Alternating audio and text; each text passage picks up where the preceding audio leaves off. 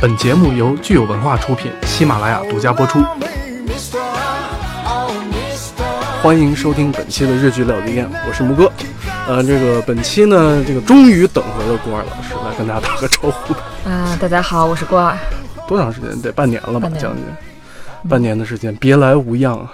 嗯，真的是一言难尽。这万千委屈可能就憋在心里了。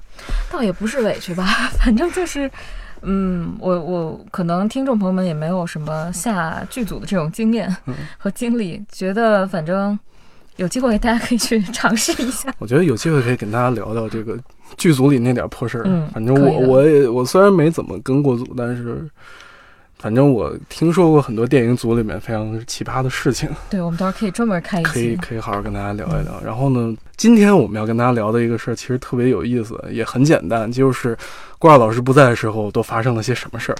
这个我们主要来盘点一下这半年我们比较感兴趣一些热点话题也好，剧也好，番剧或者动画。我们可能会稍微的跟大家聊一聊，作为一个小小的总结吧，算是嗯，承上启下，开启新的篇章，踏上新的人生的路。哎，我不在日子里，木哥老师的那个 口条不过你你你能感觉出来我很寂寞，能 能能。嗯就虽然虽然那个我没有参与这几期节目，但是你们录的我还是听了，嗯然后也学到挺多东西的。嗯反正呢，因为在剧组的日子里呢，是因为实在太太忙了，所以其实日剧和番剧都是春节出出组以后才补的，有好多到现在还没有补完。嗯嗯，其实呃，要说去年年末的时候，我是因为还关注一些动态嘛，嗯还是有一些神仙番话题剧的，嗯真的成为大爆款，比如那个呃《约定的梦幻岛》。约定的梦幻岛，嗯，就是《约定的梦幻岛》讲的其实是大逃杀一类的故事，只不过那那些孩子他们都是孤儿嘛，嗯。然后在那个岛上被圈养起来，但是他们不知道的是，就是有些小孩儿养好了以后会被拿去吃，所以他们要往外逃。其实稍微有一点像，呃，去年这会儿的那个《来自深渊》嗯。也是黑暗童话这种这种感觉的。近近几年来，黑暗童话其实是日本比较流行、比较嗯。容易大爆的这么一个、这么一个类型。嗯嗯，然后呢，还有一个是《零零百分百》的第二季，嗯，这个是大火。这个不用说了，这个你有没有？看呀？我第一季看了，第二季嗯没看。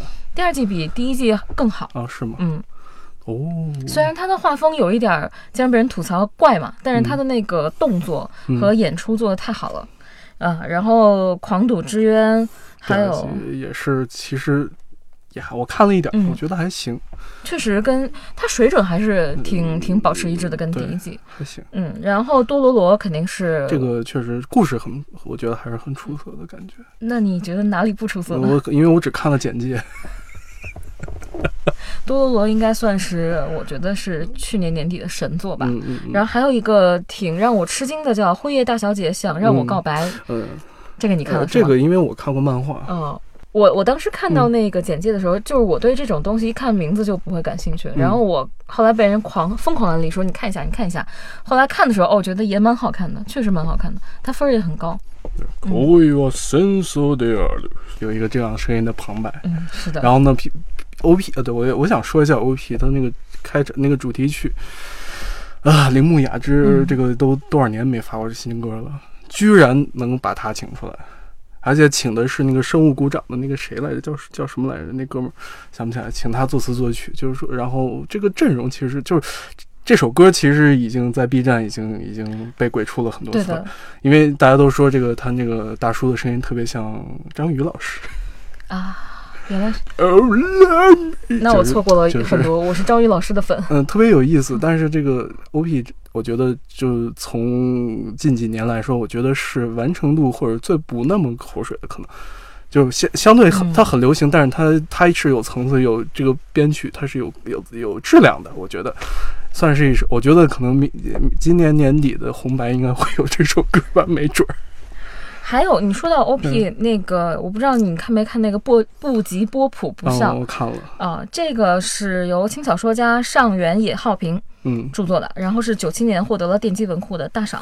嗯然后呢，呃，其实我当时看第一集的时候，我我觉得挺挺让我失望的。刚开始我看简介的时候是游戏 PV 啊什么，我觉得这个东西制作呀，包括音乐，它音乐太好了，是牛尾信辅的。然后当时嗯听到 OP，我还觉得很惊艳的，结果看到第一集的时候我就懵了，我说这什么玩意儿？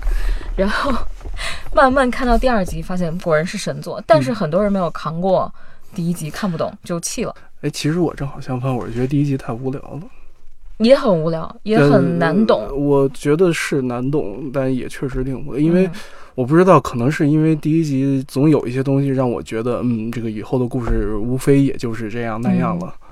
但后面剧情就是展开嗯，跟我想的反正是不一样的，然后确实有很多神转折，但是很多人觉得很晦涩，嗯，然后就放弃了这部番剧。嗯，我觉得现在的人嘛，这个很很确实在现在这个环境里很难踏踏实实的去看一认认真真看一个东西了，越来越难。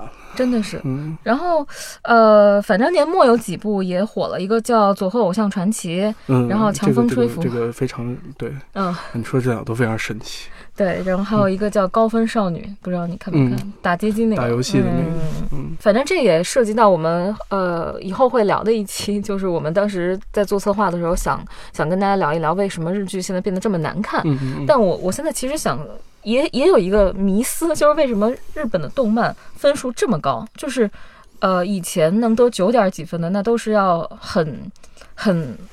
比如自新世界那种那种水准的，才能得八点九啊九分之类的。然后包括空空境空之境界也才八点七嘛，嗯那个矛盾螺旋那么好看。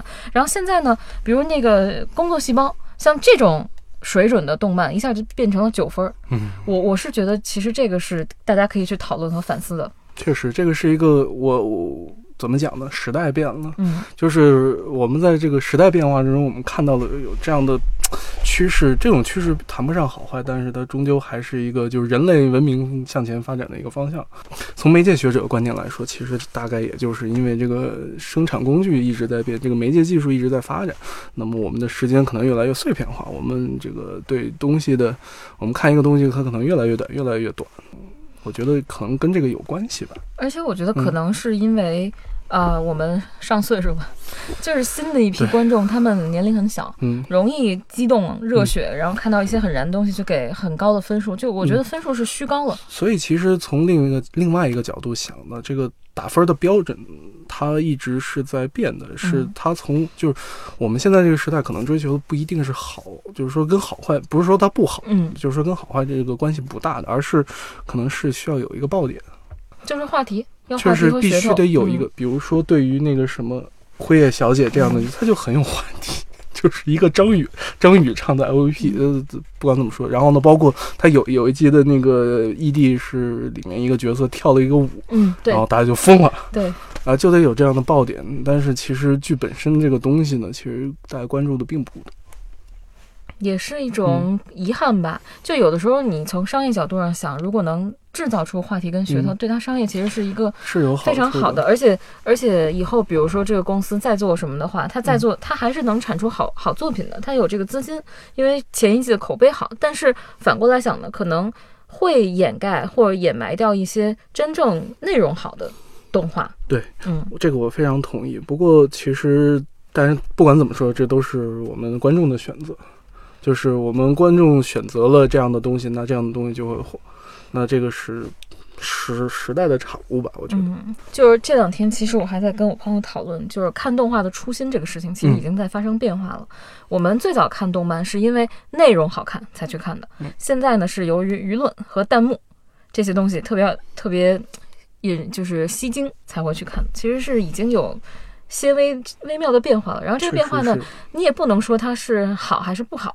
现在其实说实话，如果一个动画或一个剧能在弹幕或者舆论上引引发特别大的这种反响，其实它已经成功了。对，这种成功很可能不是我们计划之内的，嗯但是至少不管怎么说，把大家留在了这个地方，也是一件好事儿吧。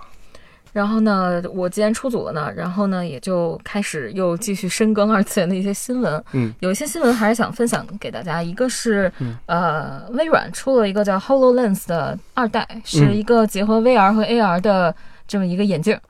其实我觉得还，我不知道你看没看过，就是在零七年嗯，有一个动画叫那个电脑叫电脑线线圈，啊，嗯，是一个科幻的，反正就是你戴了这个眼镜以后，你的城市完全凌驾在一个虚拟的世界中，但又不是头号玩家那种虚拟，它是嗯增强现实，它是它更类似于 AR。就你摘了眼镜，可能这个东西就没了，嗯但是你戴着眼镜，这个城市里面会出现各各种奇奇怪怪的东西，大概是这么一个。反正就是当时他给的时间限定是二零二六年，你看今年是二零一九年，其实也差不多，差不多实现了。快了，然后第二个新闻呢，是我之前一直疯狂安利的《Psycho Pass》第三季要出，第三季主角是谁啊？换了两个主角，这个是我最不能忍受的，就是前面，因为我觉得他前面故事是没有讲讲明白的，嗯没有讲完的，然后换换了两个主角，我就不知道这是什么意思。我记得好像《Psycho Pass》它的故事，呃，除了剧之外，它是有剧场版有？有有剧有剧嗯场版，然后包括它有 PS 四上的游戏，啊，它还有各个地方。其实我那个游戏我之前也玩了一下，虽然就因为它纯属就看动画、看片、看图片的那种，哦但是其实感觉就是它的故事还是在发散之中，它还是就是可能它是，我感觉它是一个 I 大 IP 嘛，它有一个自己的这个故事的构架，对，这就让我比较失望就。挺烦的。说真的挺烦的，因为你故事没有讲清楚，嗯然后你现在让大家在，因为我我能明白他的意图，还是我们刚才说说的那个问题，就是他想在商业上，嗯，多开花，就是嗯比如说我在游戏上也开，在剧场上也开，然后在这个呃番番剧上也开，但是很多就就比如说我这种中粉。呃，会觉得哦，三来了，我要看一看。可能其他像我周围的观众以前看过，都说啊，还有三啊。说二以后，我以为这个东西就完结了，故事也没有讲明白。就是大家吐槽的还是比嗯观望的要多的。是的，嗯所以其实你说这种所谓的大 IP 这种这种多媒体的这种构架，我嗯觉得我总觉得哪儿怪怪的，就是它好像就是一步一步的把你往一个坑里是勾的，这个是让你感觉特别不好。其实，但是它，而且这个 Psychopath 做的这个事情让人不舒服的是，它也不是打通全产业链，嗯说我把一个 IP 做好做圆了以后，我再开发到另一个平台上，它不是的，它是就是挤开花嘛，让我觉得。嗯，蛮难受的，嗯好像是你要把我所有的东西都玩过、看过以后，才能感受到那个，才能抓住主线。这个东西就跟拼图一样，其实是我是觉得现在这个社会，大家没有那个耐心去、嗯去等这个，只能说哦，三来了，好，那我就当一个新的故事看。它这个 IP 其实延续延续性上是废的，换句话说，真的这个各这个各个片方和厂商不要太瞧得起自己手里的这些东西。嗯，就是别以为我们什么都会付钱。但是这这此处我要重点表扬一下《女神异闻录五》，太出色了，你说的是游戏吧？游戏和那个它的动画都很出色，动画哪里出色了？我觉得很不错啊。就就对于那些没玩过游戏的人来说，已经很不错。因为我我是玩过游戏的，嗯所以我觉得是有差距的。所以其实他，你看他给你安排了一个非常好的一个阶梯，就是说，嗯如果你只是一个就是想治不那么死忠的粉，你就看看剧，呃你看看动画片就好了。如果你真的特别想，哎呦，我喜欢，我想再了解一下，那你去玩游戏，它更那更硬核一点。嗯，我觉得这个这个层次感就对，就好一些。步骤就好、嗯好很多。然后呢，下面一个是二零二零年的春季《数码宝贝》要上二十周年纪念剧场版数。码宝贝，这其是实今年是二十周年，嗯数码宝贝二十周年，是它最早是九九年三月六号，然后而且特别逗啊，嗯就是我不知道你知不知道有一种东西叫拓麻鸽子，这个我是想给哦、我好像听众朋友们讲一下这个东西。嗯拓麻鸽子就是日本版的宠呃电子宠物，就是小时候大家都养过那个小塑料的，然后上面有小屏幕。然后为什么当初会有数码宝贝这个动画片呢？就是为了万代，万代是一个日本的企业，然后呢，它主要生产玩具，然后它当时为了推广男性向的拓麻鸽子，为了把那个暴龙植进去，才弄出了一个数码宝贝。这个动画片是这么来的。不过恕我直言，我一直没分清楚数码宝贝跟口袋妖怪有什么关系和区别。我一直以为它俩是一个东西。我刚开始是这么认为的，嗯然后后来呢，我我这次也查了很多那个故事嘛，嗯有他们就说数码宝贝刚上来的时候其实是特别紧张的，因为前面那个口袋妖怪太成功了，所以就是说，他如果我们复制的话，肯定打不过他们。然后他们呢就把宗教里面的东西移到了数码宝贝里，就是他那个那个那个叫什么？变身的时候，他那个样子其实比你看数码宝贝是更多是比较写实，什么女神兽啊，什么之类那种天使兽啊，就是他变身的时候都是很宗教、很成人向的，比较比较丑。但是那个口袋妖怪呢，更多是可爱的、萌的。皮卡丘决定是你了。对，就是他们是想通过这个来区别两者的关系。然后故事的嗯故事的那个线是不一样的。就是数码宝贝为什么后来其实我觉得在中国范围内更能打败口口袋妖怪，就是因为它那个成长线特别燃，所以大家就还是觉得很感动的。原来如此，感觉很有意思。但是，嗯，不过确实因为任任天堂的路子一直都是那种就是可爱、嗯，合家欢、风趣幽默、Q 版、二头身，对，你就都看大概都是这种感觉。你就看任天堂做的 Switch，它的游戏也都是类似于这啊种。我的 Switch 已经吃灰了。我之前是出了组以后，然后因为我是在出组进组的时候嗯买的塞尔达，然后出组我就拼命在打塞尔达。春节七天我没有干别的，光只只干了这一件事情挺。好的。不过其实我发现任天堂的系列这个真的确实不太适合我，我还是玩玩 PS 四比较好。我觉得大部分男生都会选 PS 四，我同意。因为呃，日本我觉得日本分的是很清楚的，就是 PS 四他们上的那个巫师啊，然后还有那个人王啊，就是这种游戏，就是很成人向、很男性向的。但是任天堂更是就是更面向全年龄段。所以其实就是这种 party game 倒很合适。嗯，大家是去在在一起聚会的时候打打游戏，夸夸把手柄一拆，来给你 一人拿一个，你们俩决斗吧，这个感觉还是很好的。但是是对于我这种没有朋友的人来 说，就没有什么用。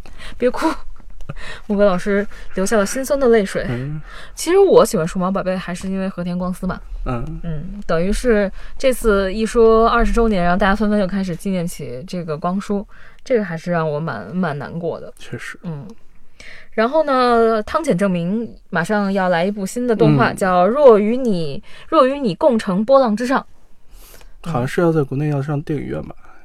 好像是。因为因为我听说是呃不久之前这个片子的资源在国内都撤了，对的，这个就说明有发行公司要管这个事儿，那就是应该是要上映。最近好像我也看到海报了。最近有很多嗯很多，这这个其实也是一个趋势，日本的动画开始在我们的大屏幕上蔓延起来。对，最近其实集中引进了很多，包括那个什么《朝花夕拾》，嗯我去看了，我觉得体故事是是真的很不错，真的很不错。嗯，然后包括还有什么来着？那夏目友人帐我的剧场版对，这种这种以前大概是大家不会意识有这个意识去引进这样的东西的，现在还是逐渐的在寻找这种多元化的方向吧。我猜啊，我嗯猜，呃，一个是当时《银魂》嗯引引入到国内，然后票房挺好的。然后呢，给了大家一个信心。然后后来又是又是你的名字，其实是最最重要的那个那个那个时间点，就是你的名字进来大爆。然后呢，后面引引来了很多很多，包括日本的纯爱电影啊，然后纯爱的那个动画片，其实都没有火起来，包括《生之行》什么都没起来。然后现在呢，大家一是尝试，我觉得就是这个东西有有没有爆的可能有，所以他们在尝试。第二就是，呃，可能电影公司或者说这种引进的公司里面年龄就是工作人员的年龄年年龄层要小很多。是，嗯就是九零后、零零后开始步呃九零后开始步入工作岗位之后，对尤其九五后，他们会确实会带来很多新鲜的嗯东西。我非常嗯，欣慰是吗？这不感同身，我是非常能感觉到这一点。就像夏目有人这样三月七号上映的嘛，然后嗯今天是三月十九、嗯是吧？然后十天十几天，大概是呃一个亿一个亿的票房，其实在。真的在国内很不错了。嗯，虽然大家都说这个电影不如那个 TV 版，但是首先一个是打分是八点零，然后而且有五万多人打分，这个是让我挺惊讶的。不过说实话，因为电影和电视的这个动画，它面向观众是不一样的。嗯，这个电影更适合就是不太了解这个东西的人去看，所以其实如果按一个亿的票房来算，那说明它吸引了很多这种根本不知道这个东西是什么的人去看。我觉得这个让我嗯非常非常很有意思了。因为夏目不是我的菜。嗯，我我看的时候，我觉得一是节奏很慢，虽然我很喜欢它里面的那个理念，就是不管是人还是妖怪都挺寂寞的，嗯但是，嗯，我喜欢稍微情节强一点的，嗯，因为它这个，嗯，我明白你的意思。不过其实这部剧场版，我多说两句的话，我去看了之后，感觉其实它的叙事特别好莱坞。它是一个很强情节的一个东西，其实很有意思。我觉得，就你也能发现，就是我们的日本同行们，他们在面对更广大的市场时候，他也不得不做一些取舍。是的，嗯但是如果按你这么说的话，他们其实做了一个非常漂亮的选择，嗯，因为只有这样才能把不懂这个剧的观众给所以。其实我觉得，就是夏目的死忠粉其实不会讨厌这个剧场版。嗯，呃，但是真正他对那些不太了解这个系列人是非常友好的，因为他设定非常非常清楚。他其实就像刚才咱们说的那个台阶儿一样，嗯它是第一节台阶儿，那就是一个帮助你往上迈的那么一个东西。所以其实这点上来说，我觉得它的商业策略还是很成功的，而且从宣发上来说，它也无功无过吧，嗯算是找对了找对了人人群。但是你看我的英雄学院就只有三千四百万票房，哎这个没办法，就是因为说实话，你引进一个电影，它环节很多，哪个环节出问题，这个整个电影就完蛋。但是首先啊，我觉得我的英雄学院出在就是问题出在什么环节？出在就不应该引进来，嗯就是我觉得不是所有的东西都能放到大屏幕上，嗯适合全家老少一起看的这种。确实，把它引进的这个这个想法，我就觉得比较疯狂，因为夏目这种东西毕竟是节奏比较缓慢，嗯呃，然后画面啊、音乐大家都能比较接受吧。你把我的英雄学院，就比如举个例子，你说一拳超人，你真的哦，一拳超人可能放到大屏幕上还好，还行。就、嗯双斩少女之类这种。那这种没法弄。对，他可能，但我感觉啊，嗯就是这两个其实差不多，所以当时说要引进来，我觉得还挺挺挺，挺奇怪的很奇很奇怪。但是其实如果我们想要另一个极端，如果我们引进一个《悠哉日常大王》的剧场版，估计也没人看。那肯定的吧？就所以这个在就是在引进这些片子的时候，其实更得看这个电影要要从电影的市场这个角度来来去看待问题，比较重要。所以汤浅证明这一部，我是嗯觉得一定会，肯定不会亏。刚开始呢，我看他那个 PV 的前半部分，我还想，嗯，老汤怎么会拍这么纯爱的东西？果然到后面就很虐。嗯但是总体来说，这个算是汤浅比较白话的这么一部，嗯，就是他黑化的那些恶魔人什么的，这些肯定是对那没法弄的。但是是好看的，所以你很难判断他这部白话的东西。我觉得肯定是一个故事讲明白、讲得好的片子，但是有多好看、有多深，这个还蛮难说的。嗯我还挺期待的。对，我觉得谨慎的期待一下吧。嗯我我还是很想，呃不管怎么说，能在大屏幕上看到，我觉得就已经是个伟大的胜利了。还有一部嗯要被引入国内，现在我们也是猜测啊，就是因为也是看到所有资源都下架了，叫《企鹅高速公路》。嗯，对是森见登美彦的。对森见登美彦就是做了那个《有顶天家族》，然后我们之前还专门讲过他《春宵苦短，少女前进》，也是跟汤浅证明合作的，嗯就是应该还蛮期待。但我觉得这个可能就是他面向的人群更窄。这个非常窄，因为确实，首先它这个名字就很让人摸不着头脑。嗯我觉得这个可能在营销上是大忌。对，如果他真的要想打得更的，他可能会考虑改个名字之类的吧。我觉得这些操作，说实话，把它发出来不太容易。就要看宣发就是怎么动脑筋了，现在只能是这样。对嗯，因为片子本身是不差的，嗯，就是中国人嘛，还是喜欢看一些名字很很很很很清晰的那种。嗯，嗯我觉得对于电影来说尤其如此吧。嗯但是我我想，其实至少从中国和日本的文化上来讲，可能一些妖魔志怪或者这种稍微那个，它其实大部分东西还是能通的。我觉得像夏目，他也也是一样，就是说嗯它有这种相对更接近的文化基础，你能看明白。你要弄一个那种美式 RPG 改一个动画片来，那这玩意儿可能大家都不一定能看明白。中土世界，当然了，中土世界这种东西，大家主要还是看特效。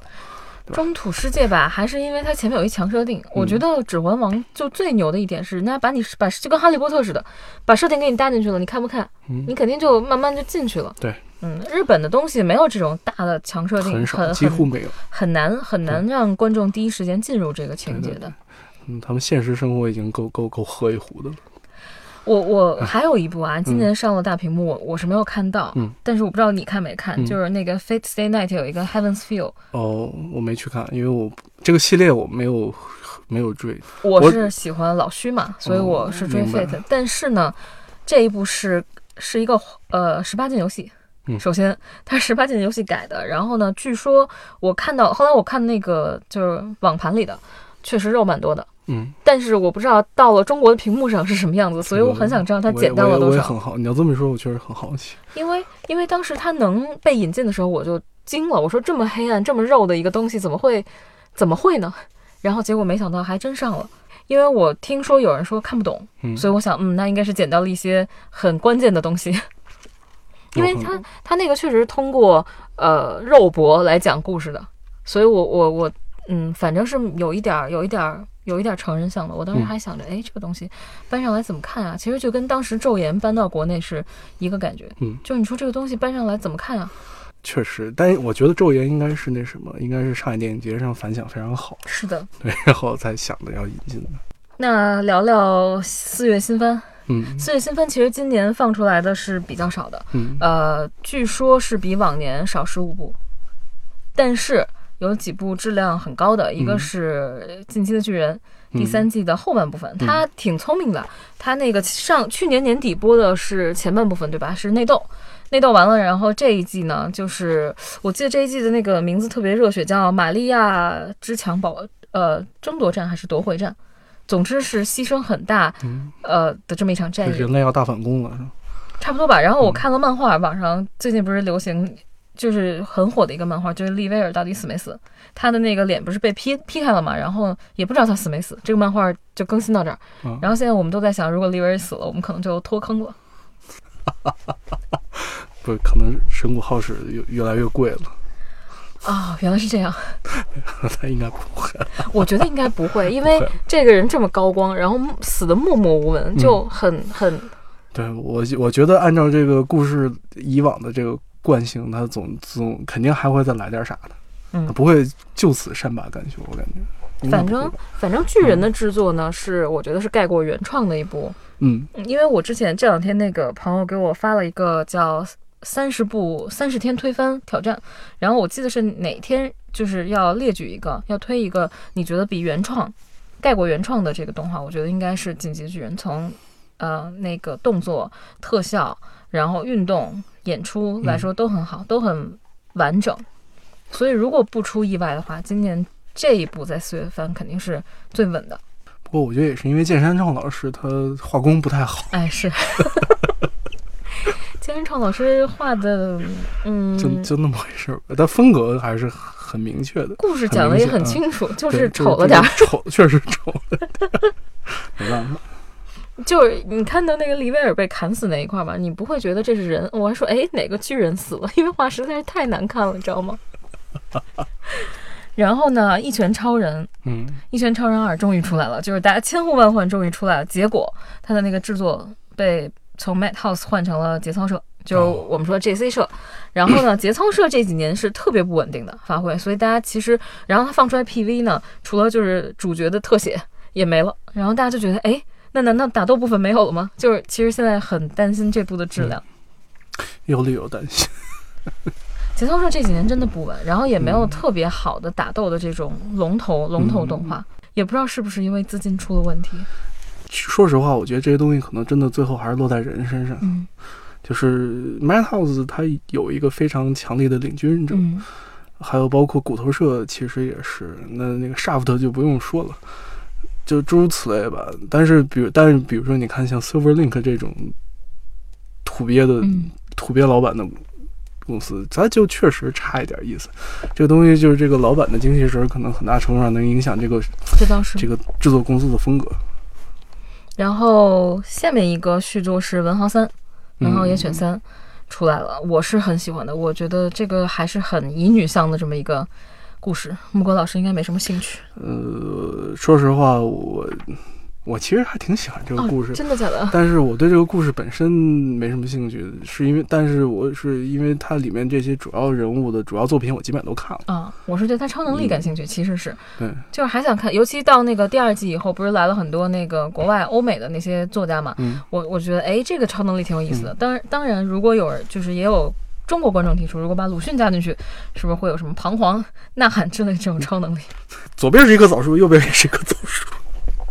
对，叉叉对。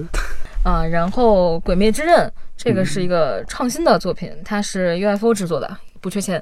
然后呢，而且是维普游记做音乐。嗯，维普游记自从那个 K 社解散了以后，这应该是第一次出来再做动画的音乐，这个还让我挺，我确实，我是卡拉菲娜粉，嗯然后他这么一解散，让我觉得还挺挺挺难过的。嗯。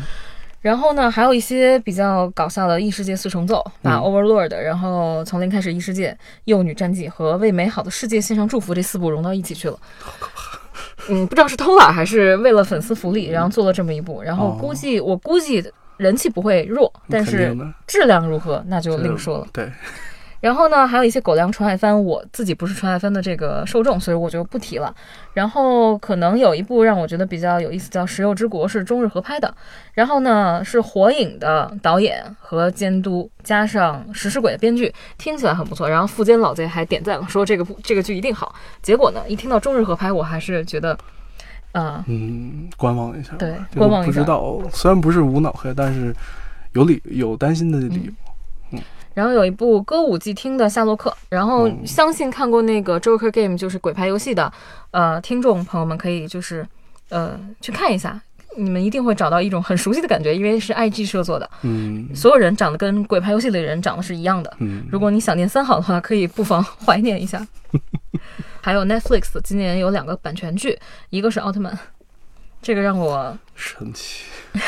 Netflix 的口味真的是非常神奇。对，对，然后还有一个呢叫 Carol and Tuesday，然后它呢是一个原创顶配音乐动画，觉得应该是是骨头社跟 Flying Dog 合作的，觉得应该是今年的一部大黑马。嗯但是就是我看 PV 的话，感觉真的做的很良心，但是质量怎么样？因为 Netflix 吧，我我我我现在对 Netflix 是有一种警惕心的，就是一听到它出什么，肯定想着，嗯，这应该是个大制作，但是质量如何，真的不确定。嗯，确实，因为毕竟你要说真人的话还好，但是动画这种东西，你不一定真的能玩得转的。是的。嗯，然后最后一个叫敏之卫，敏之卫呢是纪元邦彦的，纪元邦彦是我很喜欢的一个动画导演。嗯嗯然后这个这个动画最好看的地方在于它是二次元跟三次元有一个联动，是一个结合。当然也是具体质量如何，空中大灌篮什么的，哎呀，木哥老师这个指的这个 例子指的有点远。有一些 low，有一些不想看。嗯，就总之，呃，你有这样的顾虑是对的，对，让我们带着这种顾虑来期待一下四月份吧。嗯今年四月份应该还蛮好看的。对虽然少了点儿，但是应该还挺不错。但是我觉得少而精可能比嗯，多而烂，让我觉得是一个更好的发展方向。确实确实，我觉得市场也到该洗牌的时候了。嗯，对，好吧，这个我们这期这个回顾及展望，主要跟动画相关了。其实我们就先聊到这儿。这个我们下一期呢，要给大家好好聊一聊日剧的事情，这个敬敬请期待吧。好，我们拜拜。拜拜。